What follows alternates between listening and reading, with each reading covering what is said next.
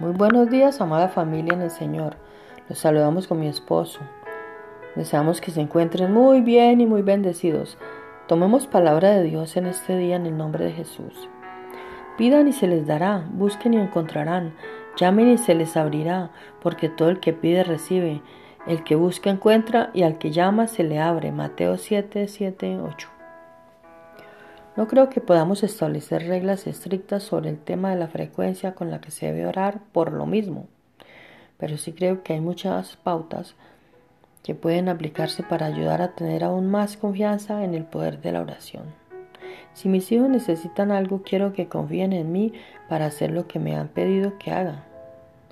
No me importaría, incluso podría gustarme si de vez en cuando, cuando me dijeran, vaya mamá, estoy seguro de que espero con ansias esos zapatos nuevos. Esa declaración me diría que creen que voy a hacer lo que prometí.